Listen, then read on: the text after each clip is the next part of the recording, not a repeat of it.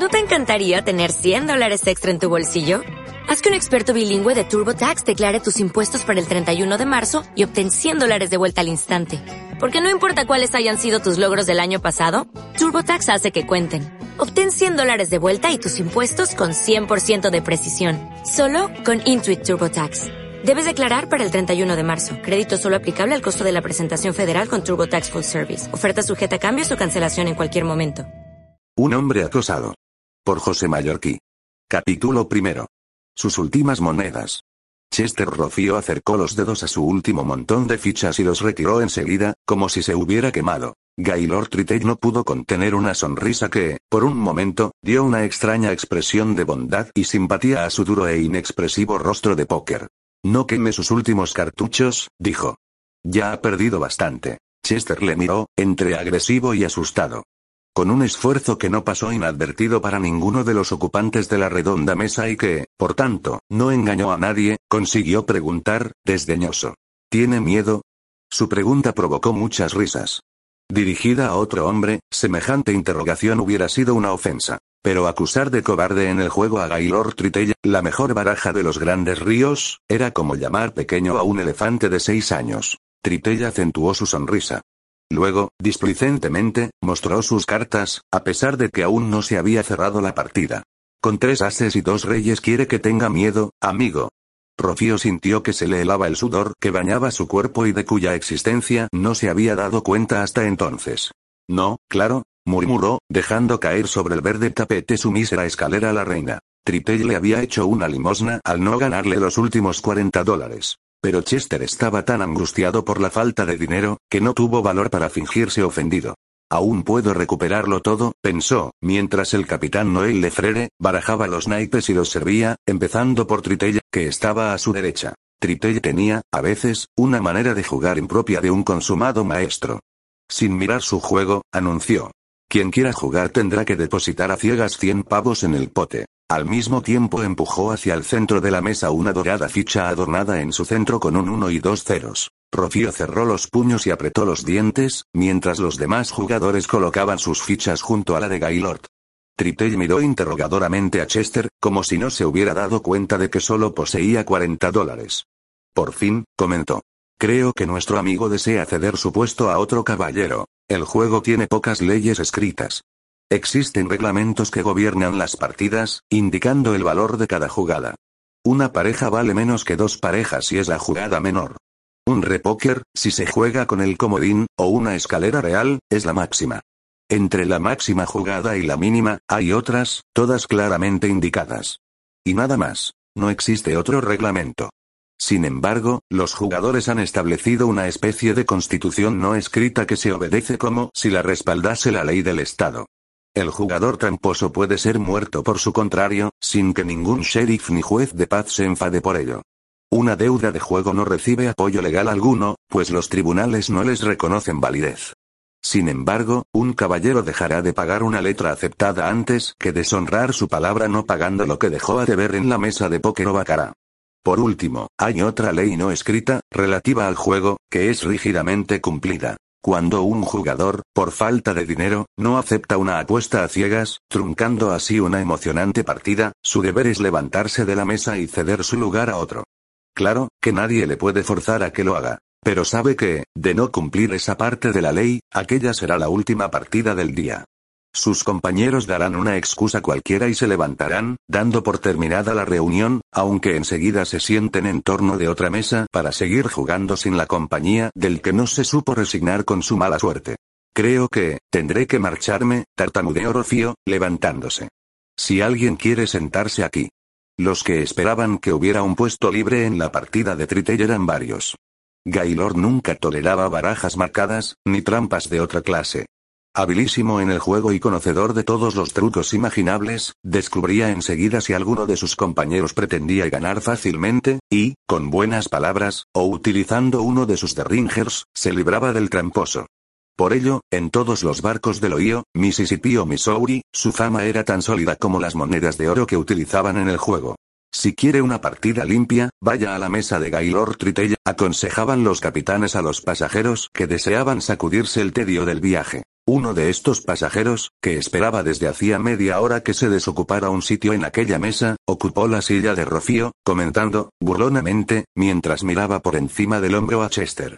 Debía usted de estar muy nervioso, amigo. La silla está tan helada como si no se hubiera sentado nadie en ella. Reserve su buen humor para más adelante, caballero, aconsejó Tritell. ¿Cuántas fichas quiere? Dos mil, replicó el hombre, tirando sobre el tapete un fajo de billetes de cien dólares. Gilord no hizo nada por recoger los billetes, a pesar de que era el único en la mesa que disponía del suficiente dinero para vender las que necesitaba el jugador. Deme fichas, pidió este. Lo siento, respondió Tritella, con su lento hablar. No quiero expresar ninguna duda acerca del honor que la Tesorería de los Estados Unidos hará a los billetes que imprime, pero es costumbre entre nosotros utilizar solo monedas de oro. En la caja le cambiarán esos papeles por las que necesite. El nuevo jugador enrojeció. Sudistas. Gruñó. Por lo visto no les pegamos todo lo fuerte que merecían. Gaylord le miró inexpresivamente. Nos está usted haciendo perder tiempo, caballero, dijo. Si no quiere jugar, deje su sitio a otro. El capitán Lefrere intervino para evitar que en el salón de juego del Mariebel se riñera el epílogo de Apomatox. Yo le cambiaré, de momento, dijo. 1800 dólares oro por 2000 plata papel. Tendió las monedas al nuevo jugador. Enseguida llamó a un camarero de los que iban sirviendo juletes de menta o whiskies dobles a los viajeros, y le dio los billetes, ordenando. Cámbialos por oro en la caja. Chester Rofio había aguardado, detrás de la silla que ocupara hasta entonces, el resultado de la partida en que no había podido tomar parte.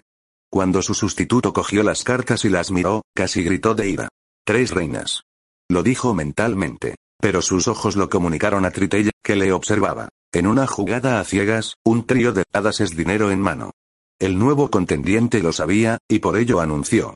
Si quieren jugar tiene que ser 200. Cogió las fichas que le entregaba Gaylord y dejó dos de 100 dólares en el centro. Los demás aceptaron a regañadientes, mientras Rocío, que no se resignaba a admitir que estaba derrotado, maldecía a Tritell por haberle echado de la mesa precisamente cuando su suerte iba a cambiar. Los jugadores se libraron de las cartas que no les servían, y cada uno pidió las que necesitaba. El nuevo, en vez de tirar dos y descubrir que tenía un trío, pidió solo una, reservándose, además de las reinas, una sota. Rocío le hubiese querido decir que era una tontería desaprovechar la oportunidad de formar un póker. Para quien, como Tritella, había hecho un acabado estudio de las expresiones del rostro, la de Rocío era un libro abierto. Y, más que un libro, un espejo en el cual se reflejaban las cartas que el otro jugador tenía entre sus dedos. Cuando el nuevo cogió otra sota y, sin prestar más atención a las cartas, las dejó boca abajo ante él, Tritell musitó para sí. Ha conseguido un full porque Rocío había expresado asombro ante la buena suerte del otro jugador, pero no la irritación que le hubiera producido ver que, jugando tan mal, el hombre formaba un póker. Tritella aumentó en 50 dólares la apuesta. El nuevo la aumentó en 100 más. A los pocos segundos la lucha quedó entablada entre el profesional y el viajero. Uno pujaba de 50 en 50. El otro de 100 en 100, sin que ninguno demostrase alegría o inquietud. Gaylord, más prudente, fue quien puso fin a la monótona puja. Veo, dijo, aceptando la última subida de su contrario. Dejó sus cartas sobre la mesa y, con la yema de uno de sus flexibles dedos, las extendió en abanico. Full de reyes y ases, anunció el capitán Lefrere. El nuevo jugador contestó indirecta, pero significativamente. Camarero, llamó. Cámbieme otros tres mil dólares en billetes. Rocío se apartó de la mesa. La mala suerte de su sucesor le alegraba como si él hubiera sido el beneficiario de aquella adversidad. Salió al puente del barco y apoyóse en la baranda de roble. Oíase el jadear de la máquina de vapor que movía la gran rueda a paletas que desde la popa impulsaba, agua arriba, al mar y Ebel. También se oían los golpes de las paletas en el río, el roce del aplastado casco contra las fangosas aguas que se abrían ante la proa del barco, al que luego orlaban con sucia espuma. Muy lejos, a la luz de la luna, divisó los cañaverales de la orilla. De cuando en cuando cruzaba ante él un banco de arena que asomaba en el centro de la corriente su arqueado y oscuro lomo, contra el que habían encallado, cuando la última avenida, árboles y arbustos. Algunos, hallando propicio el terreno, continuaron allí su interrumpida existencia terrestre. Tenían hojas y ramas nuevas, y si el río se lo permitía, iniciarían una vida de Robinsones vegetales, dando origen a un nuevo islote que con el tiempo se llenaría de verdor, como tantos otros, hasta que una nueva y más fuerte crecida lo arrollase todo. Rocío se comparó a uno de aquellos árboles a quienes el río arrancó un día del campo huerto en que vivían. También a él las turbulentas aguas del río de la vida lo llevaron hacia el mar de la perdición. También él hubiera querido encontrar, aunque no fuese más, un islote de fango en el cual hundir sus raíces para seguir una precaria pero honrada existencia. No pudo ser. La fuerza de la corriente era demasiado grande. Ahora ya estaba en el mar, donde no puede vivir nada que pertenezca a la tierra. Estaba perdido. ¿Pero lo estaba del todo? No quedaba ninguna posibilidad. Puede que aún me quede una esperanza, murmuró. Si les vendiera el retrato, me lo han pedido muchas veces. Es la única prueba. Otra voz interior le previno. Si les entregas el retrato se desharán de ti sin escrúpulos. Son capaces de todo. Sabes demasiado. Solo los muertos no pueden hablar. Aunque les repugnase cometer un crimen, tendrían que matarte para poder dormir tranquilos. Vive como puedas los tres próximos meses y entonces volverás a tener dinero. No quieras matar la gallina de los huevos de oro. Mas cómo vivir tres meses con solo 40 dólares, le perseguía una racha de mala suerte. Debía tenerlo en cuenta. Cuando un hombre se mete en un fangal, debe andar con tiento si no desea hundirse y morir en él. Debatiéndose histéricamente no conseguirá nada, excepto empeorar su situación. Es como en el póker. La suerte viene a rachas. Tanto la buena como la mala. Se puede formar un póker conservando un solo as, y, a veces, con tres ases en la mano es imposible reunir el que falta o las dos cartas iguales que se necesitan para un full. Sacó un cigarro y lo quiso encender. El viento apagó las cerillas una tras otra. Rocío tiró la caja al agua y hubiera hecho lo mismo con el cigarro, de no recordar que tal vez fuese el último buen cigarro que fumaría en tres meses. Pensó en volver a la sala y probar con los dados. Quizá así recobrase los 1.500 dólares perdidos en la mesa de póker. No se decidió a hacerlo porque le faltaba confianza, es decir, seguridad en el triunfo. En el juego solo gana el que no da importancia de ganar o perder, o aquel que, seguro del éxito, juega sin aceptar la idea de una posible mala suerte. El que juega porque necesita ganar, pierde siempre. Los pensamientos de Rocío fueron hacia Tritell. El virginiano, antiguo coronel de la caballería confederada, era de los que no dan importancia a la victoria o la derrota, porque están seguros de sí mismos. Rocío le recordaba en Gettysburg, regresando a las líneas del sur, erguido en su montura, desafiando la metralla que los del norte lanzaban sobre los derrotados jinetes de Piquet, después del fracaso de la inmortal carga, fracaso que decidió la batalla. Otros quisieron hurtar su cuerpo a la muerte pegándose a sus caballos o buscando en el suelo un refugio contra las balas. Algunos se salvaron. La mayoría, no. Trité llegó a las líneas amigas, desmontó, entregando su caballo al propio Rocío. Su único comentario fue. Sus cartas eran mejores que las nuestras. Rocío dejó de recordar cosas pasadas. Tenía la impresión de que alguien le estaba observando y de no hallarse solo en la cubierta de paseo. Volvióse bruscamente, con la mano en la culata de su revólver. No vio a nadie. Solo algunas sombras. Pero quizás se tratase de jirones de niebla. El mar Yebel había entrado en un área neblinosa y ya no se veía ni la orilla ni los islotes. La sirena mugía sordamente. El humo que brotaba de las dos chimeneas era abatido sobre el puente al no poder atravesar la capa de bajísimas nubes. Rocío sintió miedo. Desde hacía más de siete años, cuando descubrió el secreto, el miedo no le abandonaba nunca. Siempre estaba junto a él, amargándole los momentos buenos con la amenaza de que tal vez fuesen los últimos de su vida, y haciendo peores sus malos tragos con la advertencia de que aún podían ser peores. Entró en el barco. Las lámparas de petróleo estaban nimbadas por los jirones de niebla que entraba por las rendijas de las puertas. La luz, antes brillante, habíase hecho mortecina. Rocío quiso correr hacia su camarote, volviendo de cuando en cuando la cabeza por si alguien le seguía. Creía oír pasos, y no se daba cuenta de que la ligera vibración que notaba en el suelo no era más que el eco del latido de las máquinas. Estaba seguro de que le seguían para matarle. Al doblar un recodo del pasillo, su mismo miedo le dio valor. Había allí un hueco en la pared. En él se guardaban las sillas plegables, mas ahora estaba vacío. Era un buen sitio para esperar y convencerse de si le seguían o no. ¿Y si alguien pretendía atacarle? Mugió la sirena. Comenzó a sonar una campana de aviso de cualquier otra embarcación que descendía por el Mississippi. Las máquinas jadeaban con más fuerza, como si la niebla fuese un obstáculo sólido al que hubiera que vencer haciendo un derroche de energía. Chester estaba seguro de que nadie oiría el ruido de una detonación. Luego las aguas del río encargaríanse de que desapareciera la prueba del crimen. Rocío asombróse de ser capaz de pensar en matar a un hombre. Se sintió orgulloso de su valor. Al fin y al cabo, el tenerlo era una cosa nueva en él. Pasaron los segundos y luego los minutos. Nadie llegó por el camino que él había seguido hasta alcanzar aquel escondite. Asomó la cabeza y no vio a nadie.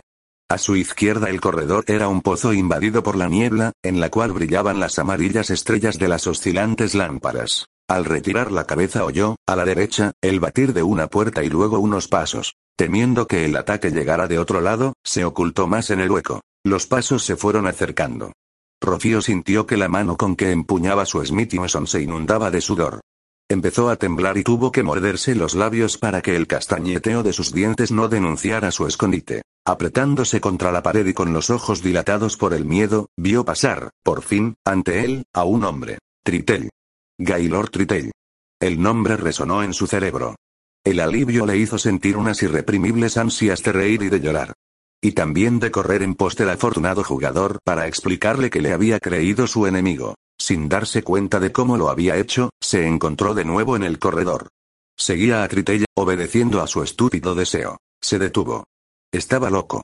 Gaylord Tritell se reiría de él o, creyéndole un posible ladrón, ¿acaso le dispararía con su derringer? ¿Un ladrón? Rocío secóse la frente con el dorso de la mano izquierda. ¿Un ladrón? ¿Y por qué no? Incluso, ¿por qué no un asesino?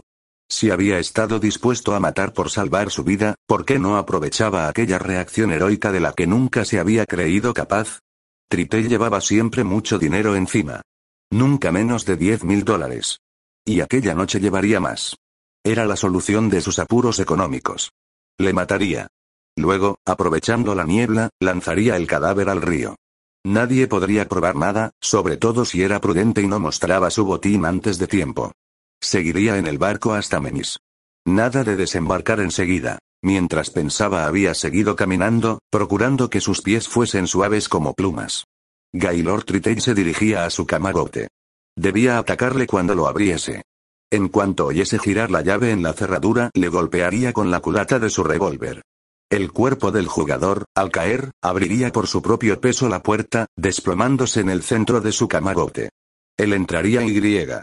Sobraba tiempo para actuar con eficacia. Caminaba sobre las puntas de los pies, cada vez más próximo a Tritell.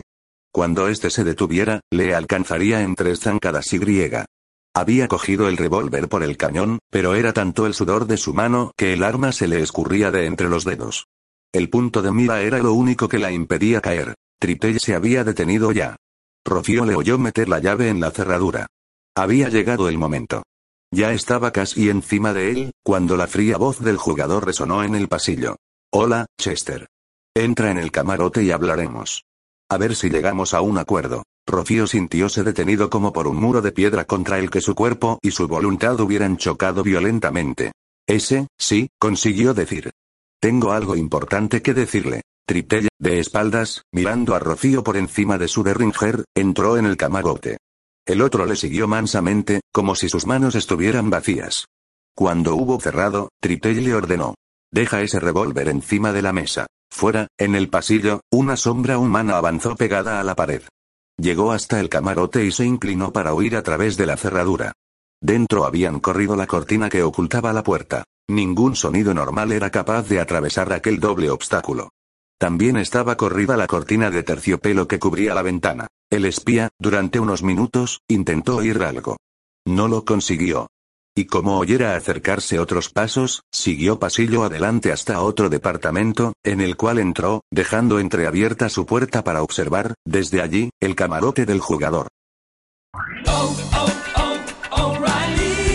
¿Necesitas ayuda? En O'Reilly Auto Parts te ayudamos. ¿Necesitas algún consejo? Te aconsejamos. Nuestros profesionales en autopartes están siempre disponibles para ayudarte a encontrar lo que necesites. Excelente servicio al cliente es solo una de las ventajas que ofrece O'Reilly Auto Parts. Los profesionales en autopartes. Oh, oh, oh,